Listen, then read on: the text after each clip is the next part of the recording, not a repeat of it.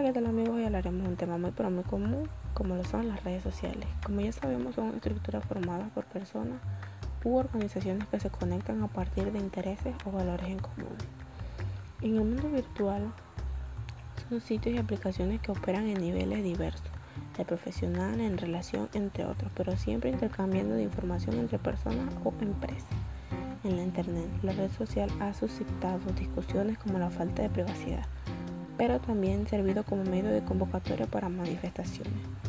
Estas plataformas crearon una nueva forma de relación entre empresas y clientes, abriendo caminos para la interacción, como para el anuncio de productos o servicios.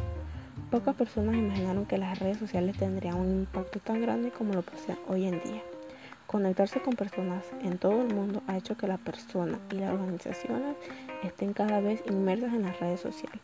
Algunos puntos de vista son que tienen información en tiempo real, eh, comparten visión de la empresa y posibilidad de segmento al público.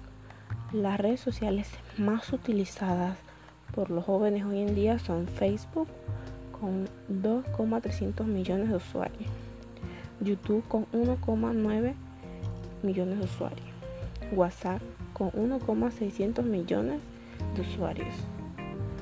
Facebook Messenger con 1,300 millones de usuarios. WebChat con 1,98 millones de usuarios. TikTok con 500 millones de usuarios. Y Instagram con 1000 millones de usuarios.